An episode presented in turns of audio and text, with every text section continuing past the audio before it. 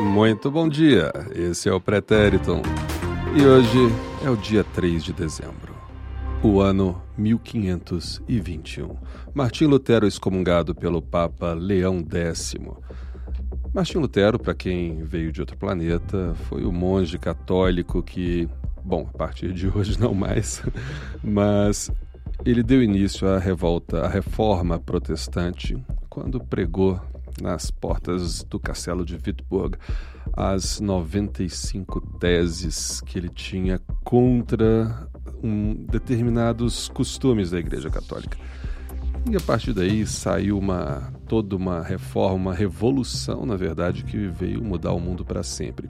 Quem quiser conhecer a história da reforma protestante por completo, é só acessar escribacafé.com ou no Spotify, procurar por Escriba Café ou na sua plataforma predileta e procurar o episódio da reforma.